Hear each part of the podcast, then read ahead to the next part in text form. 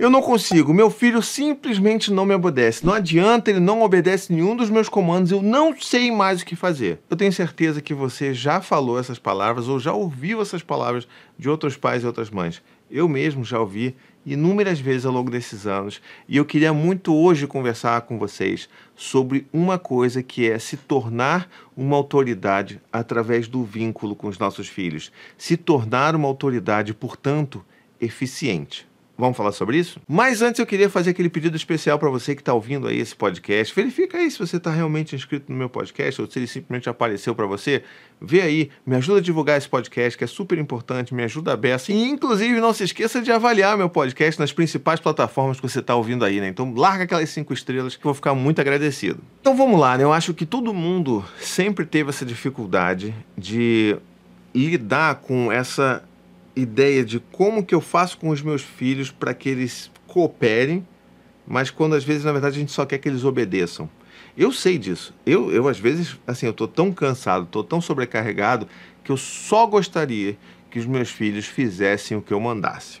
Que eles só me obedecessem. A vida ser muito mais simples. Mas não é exatamente assim que a cabeça dos nossos filhos funcionam, né? A gente sabe muito bem disso. Quando a gente tenta dar uma ordem, uma ordem, principalmente uma ordem mais ríspida, a gente está convidando a uma resistência. Isso é automático. A gente sabe disso. Você sabe disso. Mas às vezes a gente se perde, a gente está cansado, a gente está sem ferramenta, está sem recurso e a gente não consegue não esperar e exigir dos nossos filhos uma obediência que seja, sabe, sem nenhum questionamento. Simplesmente me obedeça para aquilo que eu estou mandando. Mas não é assim que a vida funciona. E eu sei que é difícil, tá? Eu tenho quatro filhos. Eu gostaria muito que eles me obedecessem assim, ó. Eu falo, eles fazem. Mas o que, que eu estou querendo construir com os meus filhos, né? Se eu estou querendo a longo prazo construir uma relação e incentivar os meus filhos a sempre terem um pensamento crítico sobre aquilo que passa pela vida deles, pelo que eles observam do mundo, para que eles questionem tudo aquilo que eles veem, que eles recebem do mundo, eu não posso ao mesmo tempo esperar ou impor uma vontade minha e esperar uma obediência que não tenha nenhuma crítica, que não tenha nenhuma resistência. Então, não funciona, não tem match, sabe? Então eu acho que a gente precisa realmente sentar, parar para conversar e entender que a gente pode construir com os nossos filhos uma autoridade que seja eficiente, né, e eficiente porque ela é através do vínculo e como se fosse realmente uma liderança, né? Ou seja, os nossos filhos vão nos ver como líderes, como pessoas que entendem o que está acontecendo e que sabem aquilo que é melhor para elas e aí sim vão cooperar de uma forma muito mais frequente, vamos dizer assim. Eu disse frequente, não sempre, porque se a gente espera que os nossos filhos cooperem sempre, que a gente vai falar sempre, isso tem outro nome, já não é mais cooperação, é obediência, tá? Mas antes, para a gente falar sobre como chegar nesse lugar, eu preciso primeiro falar sobre um grande obstáculo, talvez o maior dos obstáculos para a gente chegar nesse lugar de autoridade eficiente, que é o que? A punição. Pois é, a gente fala muito de como que a punição é problemática, não só por conta de autoestima dos nossos filhos, por como isso não funciona a longo prazo, mas principalmente porque isso não é um modelo de autoridade eficiente da nossa parte. Por que, que eu estou falando isso? Porque a gente está recorrendo a mecanismos de, de troca, de medo, de punição, de recompensa, que as duas coisas sempre andam juntas ali, para obter uma obediência sem questionamento dos nossos filhos. Ou seja, a punição ela vai no caminho contrário. A gente, enquanto está tentando buscar uma cooperação, quando a gente pune, a gente está quebrando o vínculo, a gente está rompendo o vínculo. Por quê? Porque a punição nada mais é do que se você faz aquilo que eu mando, se você atende às minhas expectativas, tudo vai ficar bom com você. Agora, se você não atende às minhas expectativas, você vai sofrer por isso. Você não vai ter o meu amor. E esse é um conceito muito importante para a gente entender: que quando a punição acontece, existe a suspensão do amor. Porque para a criança não faz sentido a gente né, negociar o nosso amor, o nosso afeto, por conta daquilo que elas estão fazendo. Na verdade, não é só para criança, para todo mundo, né? Não faz sentido. E eu posso te dar um exemplo claríssimo sobre isso nos dias de vida adulta, né? Imagina que você está aí, está trabalhando, né? Está lá na sua empresa, está trabalhando lá com seu emprego, seu chefe, está tudo bem, está tudo acontecendo bem. E você, por uma série de motivos na sua vida, você acaba atrasando o prazo de um grande projeto que você estava fazendo, que você estava liderando, inclusive. E aí o que, que acontece? Quando, quando isso acontece, existem algumas coisas que o seu chefe poderia fazer. A primeira coisa que ele poderia fazer seria: olha, inadmissível que você fez. Eu confiei em você, eu esperei que você fosse fazer isso, você não fez, então olha, eu vou agora suspender todos os seus cafezinhos, você não vai mais tomar cafezinho aqui, você não vai mais, se você quiser, traga água de casa, você não vai mais sair da sua estação de trabalho, você não vai, você vai ficar preso aqui até a hora de ir embora, porque isso não existe. Você tem que entregar esse negócio no prazo, sabe? Então daqui para frente você não vai mais tomar café até que o próximo projeto seja entregue no prazo. É, é uma situação meio esquisita, né? As pessoas vão falar assim, poxa, mas isso não tem nada a ver, isso não existiria. Bom, existem lugares que eu não, eu não diria nunca, né? Porque tem cada chefe aí que a gente né, fica até meio, meio, meio ah, caramba. Mas é importante a gente perceber como que quando a gente transfere essas situações do mundo da criança para o mundo adulto, elas ficam completamente sem sentido. E é por isso que a gente precisa fazer essas, mudar essas, essas perspectivas, para a gente entender o quanto que isso também é sem sentido para as crianças. Ou seja, o cara perdeu o prazo e ele está sendo punido por algo que ele fez, mas não porque tinha feito aquilo intencionalmente, né? Ele teve vários problemas. E quais que seriam outras abordagens, por exemplo, que poderiam ajudar essa pessoa, né? Você que está aí trabalhando e que já está se sentindo mal. Porque assim, ninguém perde um prazo de um grande projeto que você está liderando sem se sentir mal. Você já está se sentindo mal o suficiente, né? Só ali a formiguinha que não fez nada certo naquele dia. Então, assim, a gente precisa lembrar que a criança também está se sentindo provavelmente muito culpada, muito envergonhada quando ela tem consciência de que aquilo também é errado, tá? Então, nesse caso aqui, o chefe ele poderia falar assim: olha, eu tô vendo que você se dedicou durante meses com esse projeto e de repente teve alguma coisa que aconteceu que você não conseguiu atender, você começou a faltar algumas reuniões de acompanhamento desse projeto e no fim das contas você atrasou, sabe? Isso teve um impacto tremendo na nossa empresa aqui, é, não foi legal a gente precisa, eu preciso entender como é que eu posso te ajudar para a gente resolver isso, para que a gente consiga né, reduzir esse atraso e que os próximos projetos eles não sejam, né, não tenham tantos atrasos assim, ou que sejam entregues no prazo. Como é que a gente pode fazer isso? Vamos, vamos pensar num plano aqui junto para a gente tentar resolver ou reduzir ali o máximo que a gente consegue desses problemas que podem acontecer com relação aos prazos. E aí, se você é a pessoa que tem esse chefe, você vai se sentir muito melhor, sabe? Poxa, é verdade, não, olha, porque aconteceu que, sabe, eu tive um familiar que ficou internado e isso me abalou muito, tive vários problemas na minha vida pessoal e eu sei que isso não deveria interferir, mas eu sou uma pessoa só, né? Então, assim, vai interferir.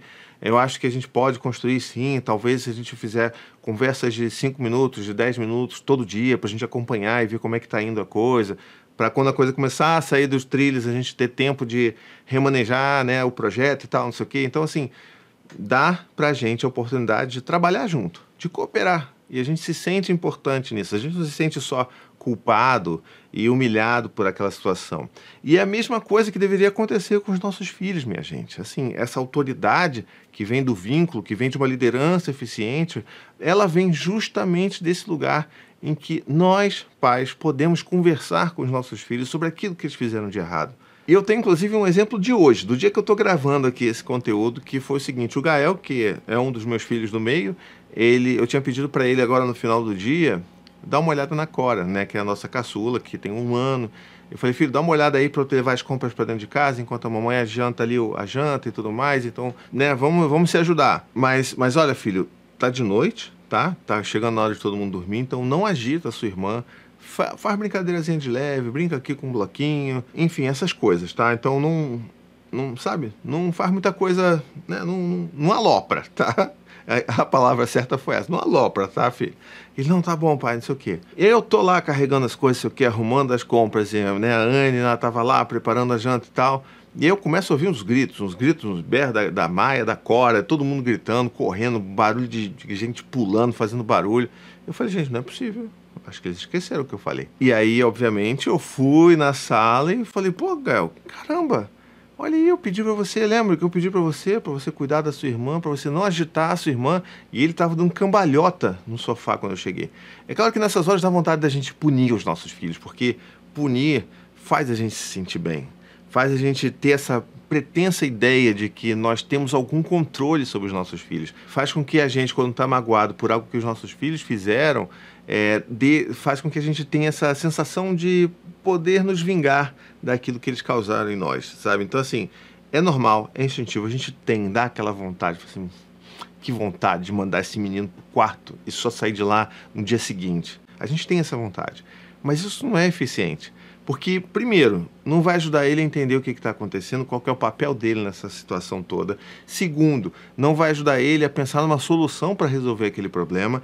E terceiro, só vai fazer com que eu me afaste dele em termos de vínculo, porque essa construção de estarmos próximos, de confiarmos uns nos outros, isso daí só acontece se a gente está junto, que se a gente está se confiando o tempo inteiro, sabe? Então, assim, a gente precisa trabalhar nisso e não causar esses afastamentos, né? Eu não posso suspender o meu afeto pelo meu filho por algo que ele fez de errado, porque afinal de contas é natural para uma criança de 7 anos estar tá brincando com os irmãos começar também a ficar mais animada e querer dar cambalhota e agitar a própria irmã. Então, assim, é normal.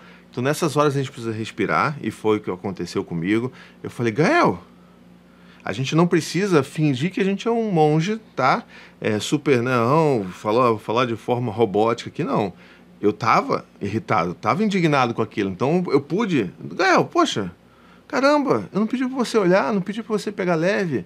Você tá aí dando cambalhota, sua irmã tá subindo na, na janela, sabe? Poxa, eu tô ali arrumando as coisas, cada um precisa fazer a sua parte. Lembra, filho? Eu tô fazendo a minha parte ali com as compras, a mamãe tá fazendo a janta, para tudo dar certo agora de noite. Eu preciso muito da sua ajuda. Como é que você acha que você pode fazer então? Aí não, pai, tá bom, então é porque a, a Cora tava subindo muito na janela e eu estava tentando chamar a atenção dela, fazendo um cambalhota aqui, e eu acho que não deu certo. Então eu vou fechar a janela e ela não vai conseguir mais subir na janela. Eu falei, pô, tá bom, então fecha aí, que eu acho que vai funcionar. Entende? Essa solução de fechar a janela foi inclusive dele, não fui eu que dei. Eu jamais pensaria, então fecha a janela. Porque eu não sabia que a Cora estava querendo toda hora subir na janela. Então, quem sabe do problema que está acontecendo ali é quem está no momento ali. E quando eu faço esse tipo de conversa, esse tipo de diálogo, eu estou convidando ele para pensar numa solução comigo. E todas as vezes que eu falar, filho, olha, vai acontecer isso, olha, vai acontecer aquilo, faça isso, me ajuda aqui com isso, ele vai se lembrar que eu era uma pessoa que confiava naquilo que ele estava falando, que estava sempre tentando focar na solução dos problemas e não em punir os culpados, sabe? Então, essa é uma grande diferença para a gente conseguir chegar nesse lugar de sermos autoridades mais eficientes. Agora, é claro, é, esse vídeo não resolve tudo isso de uma vez só, tá? Essa construção de autoridade que vem através do vínculo, não, você não vai fazer isso de um dia para o outro. Isso é uma construção de todo dia. De todo dia estar tá ali conversando com o seu filho, acolhendo o seu filho nos medos, nos choros, nas birras. É poder confiar no seu filho quando ele faz algo de errado, de que a gente pode resolver aquilo em conjunto, em equipe é chamar uma reunião de família e todo mundo poder falar sobre aquilo que não está legal e poder buscar junto ali, né, em família, uma solução que atenda a todo mundo da melhor forma possível. É assim que a gente consegue mostrar para os nossos filhos que a gente tem um papel importante de ser ouvido, de ser autoridade e que eles vão buscar essa referência na gente porque a gente sempre teve essa postura consistente com eles. A gente sempre confiou neles, inclusive, para construir isso. Então essa que é a chave principal de como que a gente consegue chegar nesse lugar. Então, em resumo, comece assim, conversando, acolhendo, tentando ajudar os seus filhos a buscar soluções para os problemas que acontecem no dia a dia. É assim que a gente vai conseguir construir um pouquinho ali, de pouquinho em pouquinho, essa postura, essa posição de líderes e de autoridades através do vínculo, nessas autoridades eficientes. É difícil, tá? Não estou dizendo aqui que é fácil, porque isso é uma construção de todo dia, de cada, de pouquinho em pouquinho a gente construi isso daí. E tem dias que a gente vai estar estourado, tem dias que a gente vai gritar, tem dias que a gente vai perder a paciência, tem dias que a gente vai acabar punindo os nossos filhos porque perdeu o controle, porque a gente queria punir os nossos filhos. Mas a gente precisa lembrar que se a gente consegue, de uma forma consistente, na maior parte do tempo, agir dessa forma, a gente vai conseguir mostrar para os nossos filhos que a gente é uma figura de autoridade, que eles podem buscar apoio, podem buscar referência e que ainda assim somos figuras humanas e, portanto, falhas. Ou seja, a forma como a gente se põe, se coloca na frente deles através das falhas também mostra a eles como que nós podemos ser esse modelo de autoridade. Ou seja, se eu erro, se eu grito com meu filho, eu posso ir lá tentar reparar aquilo ali, eu posso ir lá pedir desculpa, eu posso ir lá falar que eu gritei porque eu estava cansado e não porque o meu grito foi culpa de algum mau comportamento do meu filho. Quando eu assumo as responsabilidades por aquilo que eu fiz, eu estou dando também uma mensagem clara para o meu filho de que eu sei o que, que me cabe, eu sei o que está acontecendo comigo e que eu não sou perfeito. Tudo isso, junto, misturado, tropeçando e acertando um pouquinho a cada dia, faz com que a gente consiga construir ao longo do tempo essa relação de autoridade eficiente com os nossos filhos. E com isso eu vou terminando por aqui hoje. Eu espero que você tenha gostado desse conteúdo, tá bom? Se você gostou, verifica aí, tá inscrito no meu podcast, tá assinando, já fez aí aquela avaliação marota, já me ajudou, já divulgou esse episódio. Se ele fez sentido para você, Marca alguém que você acha que precisa ouvir essa mensagem. Eu tenho certeza que essa pessoa vai ficar muito grata e eu te garanto que eu vou ficar muito agradecido de saber que você está ajudando aí a divulgar os meus conteúdos pela internet, tá bom? Vou ficando por aqui então. Um beijo, até a próxima e tchau, tchau.